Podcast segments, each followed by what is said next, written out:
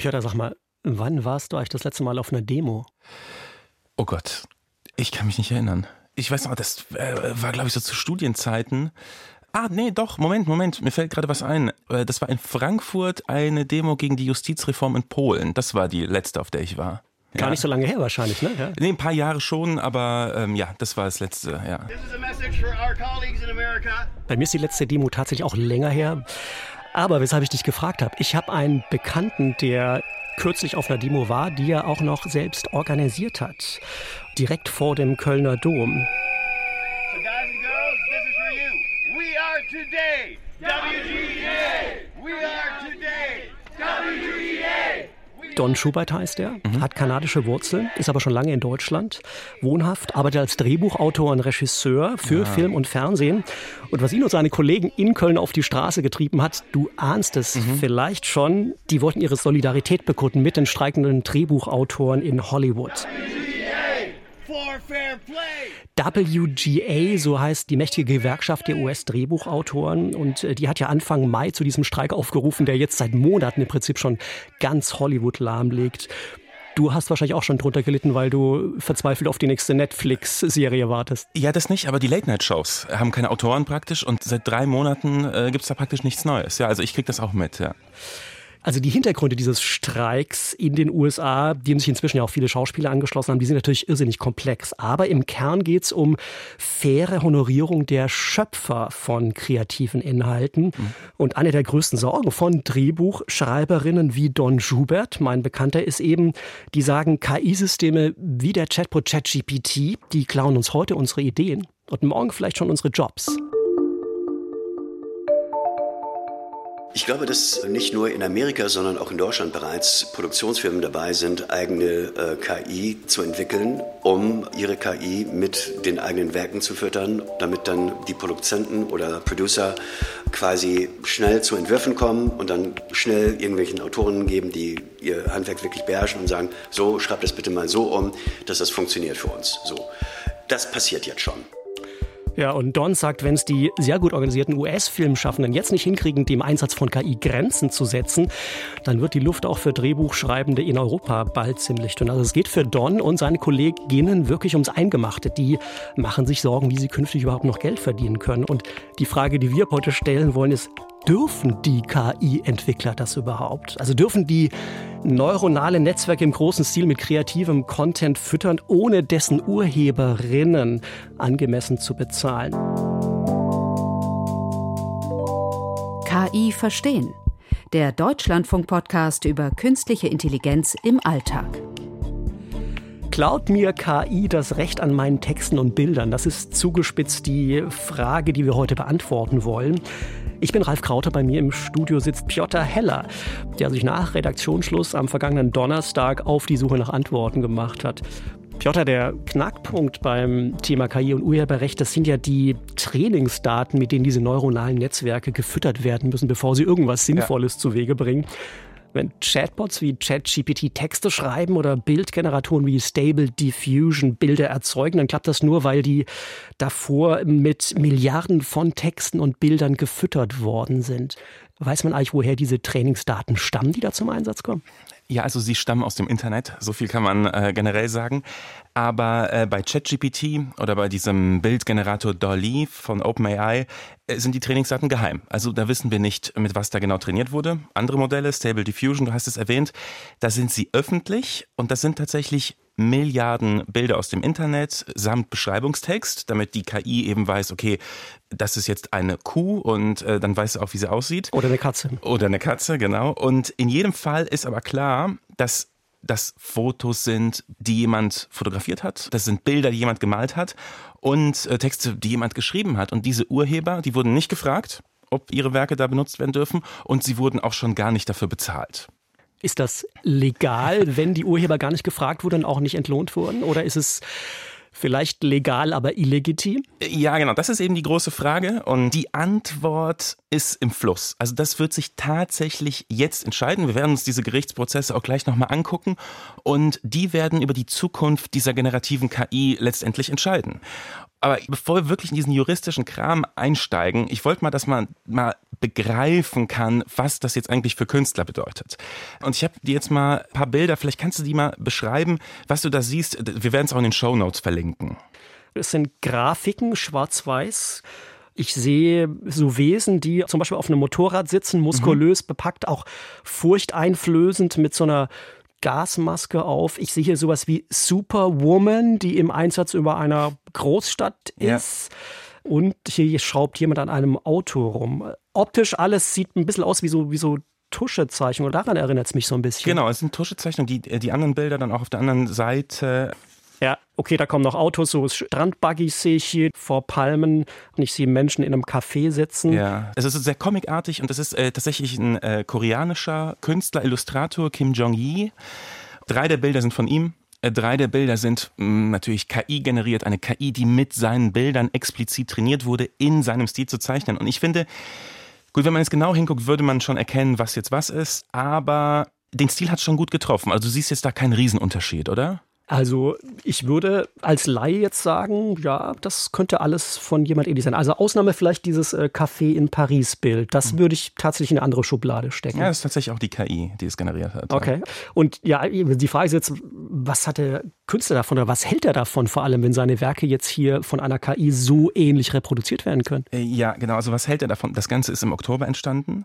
Und das hat jemand gemacht, weil dieser Künstler kurz davor gestorben ist, an einem Herzinfarkt. Also der kann dazu gar nichts mehr sagen. Und ich habe eine Freundin von ihm gefragt, Carla Ortiz, was die davon hält. And the entire art community just ask them, beg this person, please take this down. This also sie sagt eben, die Kunstcommunity hat diese Person, die das Modell erstellt hat, angefleht, das wieder aus dem Internet zu nehmen. Es hat sich falsch angefühlt, diese generierten Bilder zu sehen. Sie sagt, diese Leute haben praktisch seine Arbeiten genommen, ohne seine Zustimmung, ohne die Zustimmung seiner Familie. Sie haben damit etwas generiert und sie beschreibt es als, äh, das, das fühlt sich verstörend an, als würde man die Toten wiederbeleben auf diese Art. Da hat also eine KI sozusagen den Stil eines toten Künstlers nachgeahmt. Das klingt wirklich grenzwertig für mich. Auch ist sowas rechtlich zulässig? Da muss man sagen, ganz klar, ja, weil der Stil oder so etwas so machen wie jemand, das ist nicht geschützt. Also rechtlich gesehen gehört der Stil einem Künstler nicht. Es gilt übrigens auch für Musiker oder Autorinnen. Ihr Stil gehört ihnen nicht. Ein konkretes Bild oder ein konkretes Lied, klar, das kann man urheberrechtlich schützen das Neue, was jetzt eben passiert ist, man kann eben den Stil automatisch in großem Stil kopieren. Und das ist wirklich das, das Neue, weil es fühlt sich für mich so ein bisschen an, als würde man den Künstlern Selbstbestimmung rauben. Ja, und vielleicht auch künftige Einnahmequellen, weil wenn das, was der Künstler bisher gemacht hat, jemand anders auf Knopfdruck im großen Stil machen kann, ist ja die Frage, wem verkauft der Künstler, wenn er noch leben würde, künftig seine Kunstwerke. Oder die Familie, die ja praktisch auch davon leben könnte. In, in dem Fall, genau. Und jetzt wehren sich Künstler praktisch dagegen. Also diese Carla Ortiz, die wir da gehört haben, äh, sie ist auch Illustratorin, Konzeptkünstlerin. Viele kennen ihre Arbeit, ohne es zu wissen, weil sie den Look von vielen Marvel-Filmen erschaffen hat. Mhm. Ähm, mhm. Guardians of the Galaxy war dabei, Black Panther. Ja, ja. Und im Juli hat sie bei einer Anhörung im US-Senat zum Thema generative KI und Copyright, also Urheberrecht, ausgesagt. Und da hat sie das hier gesagt. Generative AI is unlike any other technology that has come before. Also sie sagt, dass generative KI eben anders ist als jede Technik zuvor. Sie konsumiert, so drückt es aus, und nutzt die harte Arbeit äh, und die Kreativität anderer aus. Und sie war selbst schockiert, als sie praktisch herausgefunden hat, dass fast ihr gesamtes Werk und auch das Werk fast aller Künstler, die sie kennt, genutzt wurde, um diese KI zu trainieren. Und sie sagt ganz explizit, ohne Zustimmung oder dass die Künstler dafür bezahlt wurden. Und sie sagt, dass diese Arbeiten gestohlen wurden, um kommerzielle Technologien zu trainieren. Ist diese Vokabel an der Stelle richtig, weil die Werke waren ja offen im Internet verfügbar? Ist es nicht ein Widerspruch? Also kann man etwas stehlen, was für alle frei zugänglich ist? Exakt, genau. Die waren frei zugänglich. Nur jetzt ist die Frage, wofür sowas eben verwendet wird. Jetzt wurde es eben verwendet, um KI-Systeme zu trainieren und die Frage ist jetzt, war das rechtlich gesehen erlaubt? Also kann ich jetzt ein KI-System trainieren, um im Endeffekt damit Geld zu verdienen? Ne? Darum es ja. Ich habe diese Frage mal an Anne Lauber Rösberg gestellt. Die ist Professorin an der TU Dresden, insbesondere für Urheberrecht. Da habe ich mir gedacht, so eine Frage ist eigentlich ein Heimspiel für jemanden wie Sie. Ähm, dann hat sie mir aber das hier gesagt. Das ist eine sehr komplexe und auch wirklich neue Thematik. Komplex auch deswegen, weil hier technische und rechtliche Fragen so eng miteinander verwoben sind. Das sagt übrigens jeder Experte, mit dem ich spreche. Also es ist kompliziert, es ist neu und wir wissen es noch nicht so ganz. Deswegen, die Prozesse müssen es klären und die können wir uns jetzt vielleicht mal angucken. In den USA gibt es gerade zwei Fälle. Carla Ortiz, die wir gehört haben, die gehört einer Gruppe von Künstlern an, die in so einer Art Sammelklage Stability AI verklagen, unter anderem das Unternehmen, das Stable Diffusion, Stable Diffusion genau. vermarktet genau. praktisch, genau. Und die haben auch Ärger mit äh, einem großen Bildvermarkter am Bein, nämlich mit Getty Images. Das ist ja der zweite große Prozess in den USA. Genau, der zweite große Prozess. Weißt du, worum es da geht, ne? Ja, also ich habe drüber gelesen und finde das eben wirklich sehr spannend, weil Getty Images kennt man ja, die verdienen ihr Geld letztlich damit, dass sie Lizenzen für urheberrechtlich geschützte Fotos verkaufen. Und die haben ja jetzt Stability AI vorgeworfen, dass da 12 Millionen Bilder von Getty Images quasi ohne Erlaubnis fürs Deep Learning verwendet worden sind. Unter anderem, um eben Stable Diffusion zu trainieren, dann selbst als Künstler kreativ zu werden. Ja, genau. Und wenn du dir die Getty-Bilder im Internet anguckst, das ist das interessant, da gibt es dieses Wasserzeichen. Ja. Äh, also so ein grauer Balken ist da drauf, das ist auf den Vorschaubildern drauf. Da steht Getty und anscheinend hat Stable Diffusion mit so vielen von diesen Bildern gelernt, dass es selbst jetzt dieses Wasserzeichen nachahmt. Also wenn du einen geschickten Prompt eingibst, dann spuckt dir jetzt dieses Wasserzeichen aus. Schon sehr nah am Trainingsmaterial, muss man sagen. Ja, aber das würde doch bedeuten, dass Getty Images eigentlich sehr gute Chancen haben müsste in so einem Prozess, oder? Das ist eben nicht so einfach zu sagen. Also grundsätzlich gilt, man kann urheberrechtlich geschütztes Material, auch wenn es im Internet auftaucht, erstmal nicht einfach so kopieren und verwenden, um damit Geld zu verdienen. Aber es gibt eben Ausnahmen. Und in den USA ist es die Fair Use Klausel. Die erlaubt es im Einzelfall schon, nur da muss das Werk eben transformiert werden. Also es muss verändert werden und es muss wirklich was Neues entstehen bei dieser Nutzung. Okay, aber jetzt ist es ja so bei Bildgeneratoren, gut, würde ich sagen, meistens kommt was Neues raus. Manchmal sind es aber eigentlich auch nur sowas wie Collagen, wo man denkt, da ist doch im Detail noch was erkennbar, was ich woanders vielleicht auch schon gesehen habe. Äh, genau, das sagen jetzt auch die Künstler. In diesem Fall, die bezeichnen Stable Diffusion und diese Algorithmen als Collage-Werkzeuge, wobei das ist nicht ganz klar. Also das muss technisch geklärt werden, was da tatsächlich passiert. Aber Collage suggeriert, so als würde was ausgeschnitten und zusammengeklebt. Vor allem nach eurer letzten Folge letzte Woche weiß ich, dass das nicht der Fall ist. Also es wird praktisch tatsächlich neu berechnet. Du meinst die, Katzenbilder, ja. Genau, genau. Mhm, ja. Aber im Grunde wird es um die Frage gehen, greift hier die Fair-Use-Klausel? Und da gibt es noch einen interessanten Punkt, der hier wahrscheinlich wahrscheinlich auch wichtig sein wird.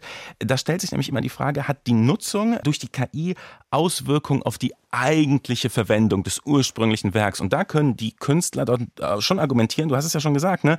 Das hat Auswirkungen, weil ich meine Bilder nicht mehr so gut verkauft bekomme, wenn das System, das mit meinen Bildern trainiert wurde, mit mir in Konkurrenz steht. Ja, zumal wenn im Fall wie von Getty Images es so offensichtlich ist, dass selbst ja. das digitale Wasserzeichen, was die verwenden, dann da noch wieder zu finden ist in den KI-generierten Bildern. Wird schwer abzustreiten, ja.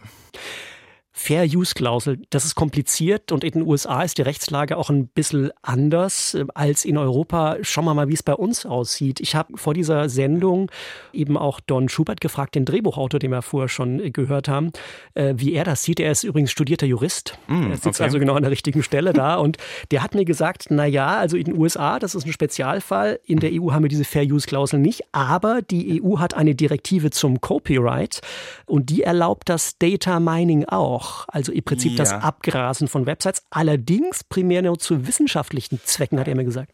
Okay, also ich muss jetzt mal ein bisschen ausholen, ja, wenn es okay ist, weil es stimmt fast, ja. Also das Data Mining, also Sammeln von Daten, um KIs auch unter anderem zu trainieren, das ist in der EU erlaubt. Und diese Erlaubnis ist auch relativ weitreichend. Ja, dabei dürfen urheberrechtlich geschützte Werke auch verarbeitet werden. Und zwar eben nicht nur für wissenschaftliche Zwecke, sondern auch für kommerzielle. Aber diesen Data Mining für kommerzielle Zwecke und so weiter sind Grenzen gesetzt. Also das urheberrechtlich geschützte Material, das muss beispielsweise gelöscht werden, wenn es nicht mehr gebraucht wird. Nur ist eben nicht ganz klar, wann wird es nicht mehr gebraucht. Ne? Mhm. Äh, der Urheber kann widersprechen aber er muss in maschinenlesbarer Form widersprechen. Also was heißt das schon? Was, das ist auch eben, das sind alles so umstrittene Formulierungen in diesem Gesetz. Er müsste auf seiner Webseite irgendeinen Codeschnipsel einpflanzen, das dann diese Crawler davon abhält, das Material zu nutzen. Ja, oder einfach in den AGBs, weil ChatGPT heute auch Texte versteht. Ja, also ja. Äh, heute ist ja alles maschinenlesbar. Und dann kommt deine wissenschaftliche Nutzung, für die gelten diese Regeln nicht. Also Forscher dürfen sich einfach bedienen.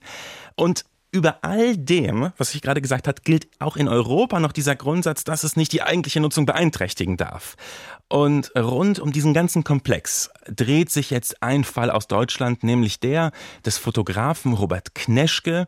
Der klagt gegen den gemeinnützigen Verein Lion aus ah, Hamburg. Okay, Lion, ja, von denen habe ich schon gehört. Die haben quasi eine gute Absicht gehabt. Die wollten nämlich Wissenschaftlern Daten fürs Deep Learning bereitstellen, mhm. haben die gesammelt und annotiert, zum Beispiel auch solche Katzenbilder, wie wir es in der letzten Folge benutzt haben, um Carina eine Freude zu machen.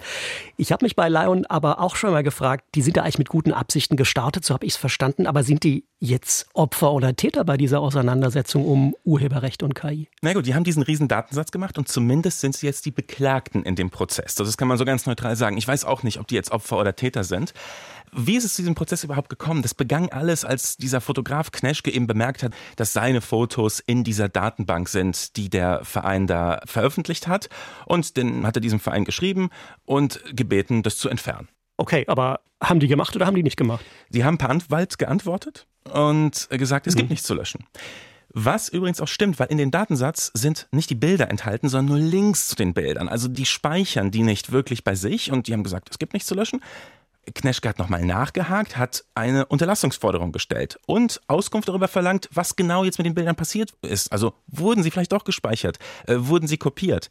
Antwort von Lion kam prompt. Eine Rechnung über knapp 900 Euro, weil das eine unbegründete Abmahnung war, ihrer Ansicht nach.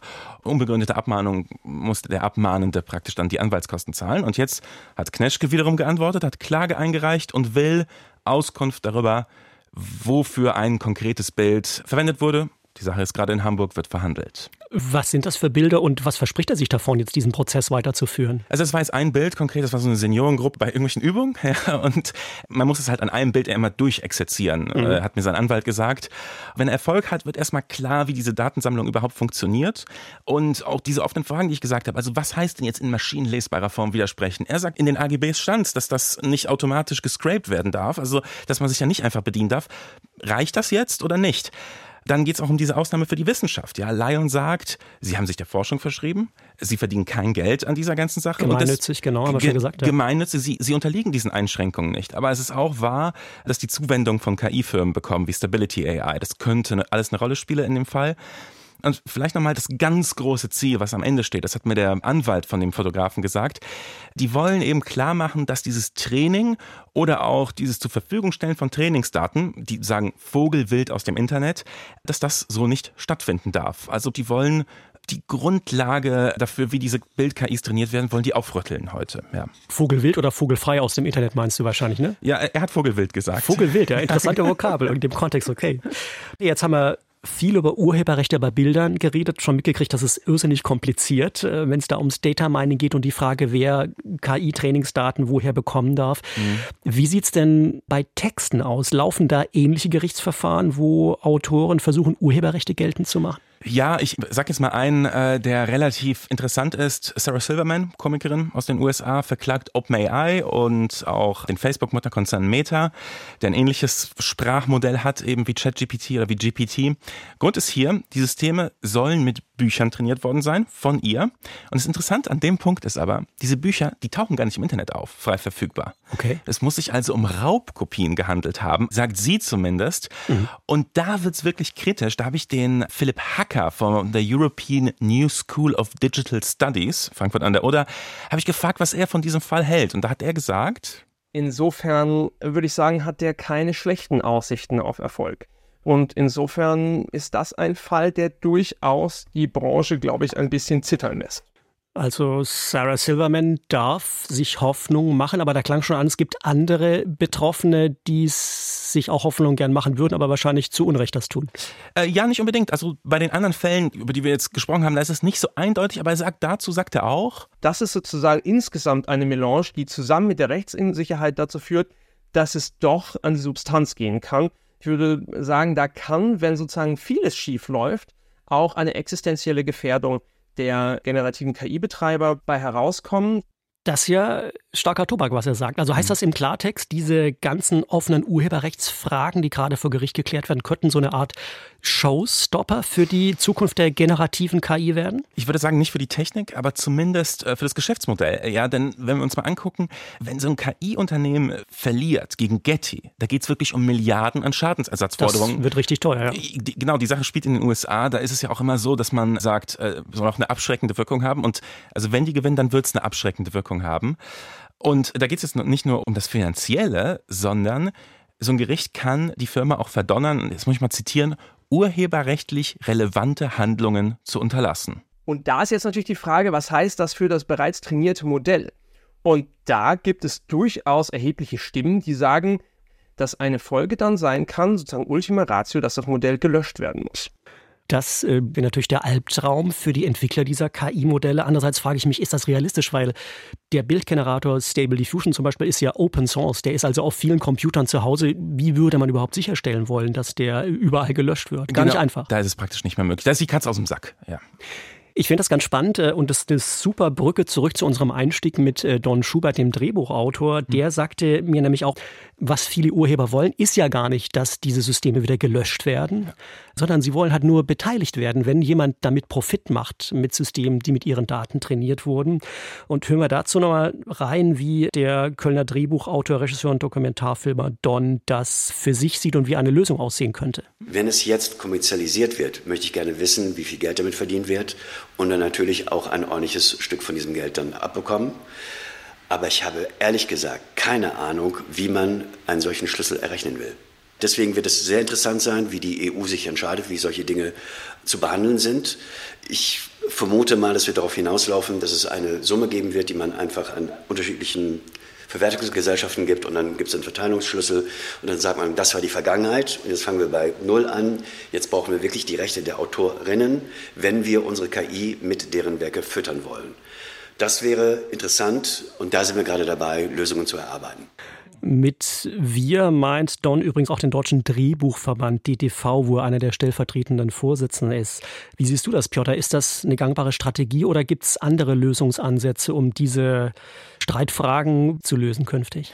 Nee, also das ist das, was man auch so international sieht. Aus den USA gibt es so Forderungen, die nennen das The Free Seas and One T. Ja, das ist eigentlich das, was Don Schubert gesagt hat. Die Free Seas sind Consent, wollen um Erlaubnis gefragt werden. Credit, also wenn etwas mit ihren Werken trainiert wurde, dann wollen sie, dass ihr Name drunter steht. Ist ja mhm. Copyright äh, üblich. Äh, Compensation, also Kohle, ja. die wollen dann praktisch beteiligt werden an ein den, Stück vom Kuchen, ja. Genau, ein Stück vom Kuchen. Und das T ist Transparency. Die wollen, dass das nicht im Geheimen passiert, ja, dass man offenlegen muss. Ja, hier habe ich mit urheberrechtlich geschütztem Material trainiert. Gut, sind Forderungen erstmal, oder? Klingt für mich als Laien total plausibel. Also ich kann das nachvollziehen, dass Künstler und Kreative diese Forderungen haben. Aber die Gretchenfrage ist ja, wäre das technisch überhaupt umsetzbar? Ja, also Transparenz irgendwie schon, weil Stable Diffusion Datensatz ist transparent. Also transparenter geht's nicht, der liegt einfach offen. Also da kann sich eigentlich keiner rausreden. Zustimmung und Kompensation, ne? das ist der Knackpunkt. Das ist eigentlich auch das Interessante für die Urheber.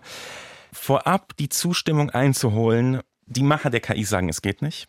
Die Urheber sagen, denkt euch was aus. Ein Lizenzmodell wäre denkbar, dass man praktisch vorher sagt, okay, gut, das, was ich habe, das verkaufe ich euch. Dann hinten raus so ein, so ein Topf, aus dem man sich bedienen kann auch. Aber generell muss man sagen, heute funktioniert es wirklich andersrum. Man kann widersprechen. Das gibt Möglichkeiten manche KI-Firmen räumen die ein, die transparenten, und äh, man wird nicht vorher gefragt, sehr zum Leidwesen der Urheber, weil die wollen das nicht, dass das andersrum ist. Ja. Konkretisieren wir das nochmal. Also was müsste ich jetzt zum Beispiel tun, wenn ich nicht will, dass Fotos von meiner ja. Webseite zum Training von KI benutzt werden? Also erstmal, du kannst auf deiner Webseite bei den Einstellungen praktisch so, so eine Textdatei hinterlassen, dass keine Crawler da hinkommen, keine Programme, die das automatisch sich angucken. Es soll jetzt so einen neuen Standard geben, AI.txt soll der heißen, wo man explizit sagen kann, was darf die KI damit machen und was nicht. Und dann gibt es eine ganz interessante Webseite, haveibeentrained.com. Da kannst du dir angucken, was in dem Datensatz ist, den Stable Diffusion verwendet. Mhm. Und äh, da kannst du auch Einspruch einlegen und sagen, äh, bitte nicht mit meinen Sachen. Schon 80 Millionen Bilder wurden auf diese Weise markiert und Stable Diffusion hat sich also auch tatsächlich bereit erklärt, gesagt, gut, dann mit denen trainieren wir dann nicht mehr. Das Klingt aber doch so, als kämen die Dinge ein bisschen in Bewegung, zumindest in die richtige Richtung, aber vielleicht noch zu zaghaft. Zu zaghaft für die Urheber auf jeden Fall, aber du hast schon recht, es passiert schon was, was OpenAI, die Macher von Dolly zum Beispiel, gesagt haben, Das ist jetzt nicht offiziell, das äh, hat bei einem Vortrag einer gesagt, das dann wieder eine Juristin aufgeschrieben hat in ihrem Blog. Die wollen nicht mehr, dass man im Stil bestimmter Künstler explizit Bilder generieren kann. Äh, wie gesagt, ja, es tut sich was, aber von diesen großen Forderungen sind wir noch ganz weit entfernt. Ja.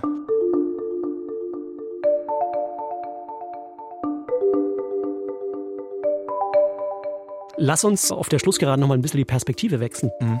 Ich frage mich nämlich, muss ich jetzt ein schlechtes Gewissen haben, wenn ich solche Bildgeneratoren wie Stable Diffusion nutze, zum Beispiel um Katzenbilder für meine Co-Moderatorin Karina äh, Schröder zu zeichnen, weil meine Freude an den Bildern über diese Katzen ja dann letztlich auf dem Rücken von den Fotografen vielleicht ausgetragen wird, äh, die diese Fotos irgendwann geschossen haben. Wie siehst du das? Es ist eine Frage, die ich mir bei dieser Recherche die ganze Zeit gestellt habe. Ich habe eine Antwort für mich gefunden, aber sag doch erstmal du, was, also hast du ein schlechtes Gewissen? Also ich äh, habe auch überlegt, bei Katzenbildern würde ich sagen nein, weil ich glaube, da wurden die Systeme natürlich mhm. mit tausenden frei verfügbaren Katzenfilmen im Internet äh, trainiert, also die auf Facebook oder Instagram oder sonst irgendwo zu finden sind. Da hätte ich jetzt kein schlechtes Gewissen, dass ich einem Profifotografen da das Wasser abgrabe. Mhm. Aber bei spezielleren und ich sag mal künstlerisch originelleren Werken ähm, hätte ich schon Bauchschmerzen. Ja, irgendwie schon. Also meine Antwort wäre, solange kein Schaden entsteht, muss man kein schlechtes Gewissen haben. Wenn ich jetzt aber etwas mache, wofür ich normalerweise einen Künstler engagiert hätte, Artikel bebildern, wenn ich was für die Zeitung schreibe, oder wenn ich jetzt eine Hochzeitseinladung oder sowas design und das mache ich dann damit, also das ist jetzt meine Antwort und die ist ein bisschen praktisch und auch ein bisschen utilitaristisch, könnte man sagen. Wie viel Leid entsteht dabei? Solange es keinem wehtut, genau. So, solange es keinem wehtut. Ich finde es auch interessant, weil uns ein Hörer Jürgen eine Mail geschrieben hat zu einem mhm. Thema mit einer ganz ähnlichen Frage, die noch einen Tick weiter führt. Jürgen äh, hat uns geschrieben an kiverstehen.deutschlandfunk.de an diese Mailadresse und er wollte wissen, wie es mit den Urheberrechten bei diesen Bildern ist. Er hat auch rumgespielt mit Bildgeneratoren, Bilder ah, erzeugt mhm. und überlegt jetzt, darf ich diese Bilder eigentlich kommerziell an anbieten. Und nach allem, was wir jetzt schon gehört haben, würde ich sagen, Peter, hm, kommt wahrscheinlich sehr drauf an, oder? Also zunächst mal sind wir hier keine Rechtsberatung. da würden wir viel mehr Geld verdienen. ja, nee, aber gut, das schwingt natürlich die Angst mit. Kann ich verklagt werden, wenn ich da irgendwie Urheberrechte verletze? Das schwingt da mit. Ne? Kann ich verklagt werden? Und ich glaube, die meisten Experten würden auch sagen, nein, äh, weil äh, diese ganzen Prozesse, die, die richten sich erstmal gegen die KI-Firmen. Äh, da entsteht ja erstmal nichts urheberrechtlich Geschütztes. Es kann aber, das weiß ich, passieren, dass diese Modelle manchmal eins zu eins ein Trainingsbild wiedergeben. Also es in seltenen Fällen passiert, es ist unbeabsichtigt. Und gut, da kann sich natürlich schon dann der Rechteinhaber melden und sagen, Moment mal, das ist mein Bild. Aber wie gesagt, das ist sehr unwahrscheinlich. Und kommerzielle Nutzung, ich glaube, da muss man mal in die AGBs reingucken von den Systemen. Also das Kleingedruckte Lesen, ganz wichtig. Das Kleingedruckte Lesen, aber es gab in den USA jetzt einen Fall, da wurde entschieden, dass man das Urheberrecht nicht besitzt an so einem KI-generierten Bild. Also kann es sein, man nutzt es kommerziell, aber jeder andere kann es dann auch nehmen im, im, im schlimmsten Fall, ja.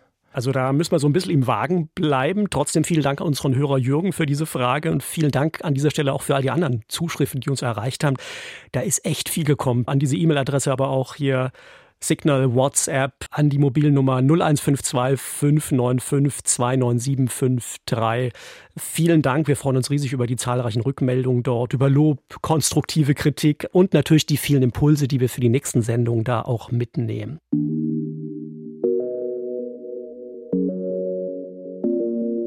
Leitfrage heute war ja, raubt mir KI das Recht an meinen Texten und Bildern? Also bei mir bleibt hängen, ja, die Gefahr ist durchaus real. Viele Kreative sehen sich übervorteilt und viele sehen mittelfristig vielleicht auch sogar ihre Existenz bedroht, weil mhm die Tech-Konzerne wieder mal das gemacht haben, was sie eigentlich immer schon getan haben. Sie haben einfach losgelegt und Fakten geschaffen. Und solange sich keiner beschwert, läuft das dann so. Ich muss sagen, ich finde es eigentlich ganz gut, dass äh, diese wilde Zeit des Anything Goes beim mhm. Data Scraping äh, fürs Deep Learning sich vielleicht bald dem Ende nähert.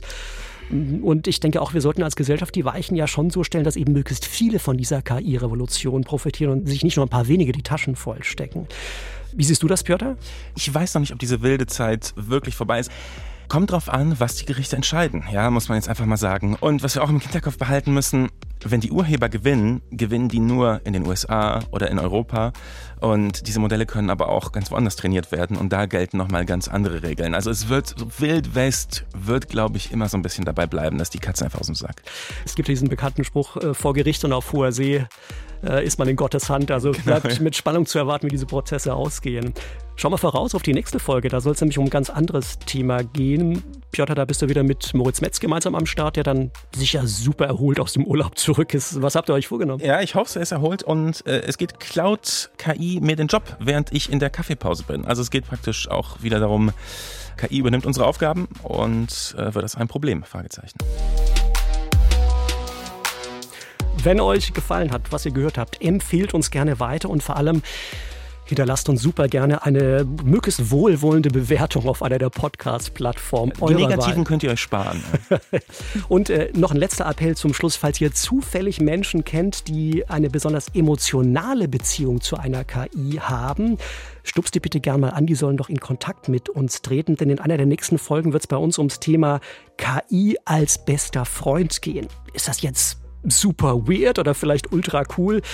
wir können uns vorstellen, dass die Meinungen da ziemlich auseinandergehen. Das war's für heute. Schön, dass ihr dabei wart. Piotr, ich hatte großen Spaß. Ich hoffe, du auch. Ja, absolut. Und was die Hörer nicht wissen, vielleicht ist die erste Folge, wo wir wirklich zusammen in einem Studio sitzen. Normalerweise sind wir immer zwischen Berlin und Köln so ein bisschen getrennt und das machen das per Videokonferenz. Genau. Und diesmal face to face. Ted a Ted. Äh, klasse Sache. Wiederholen wir. Ich bin Ralf Krauter und äh, sage Tschüss, bis zum nächsten Mal. Ciao.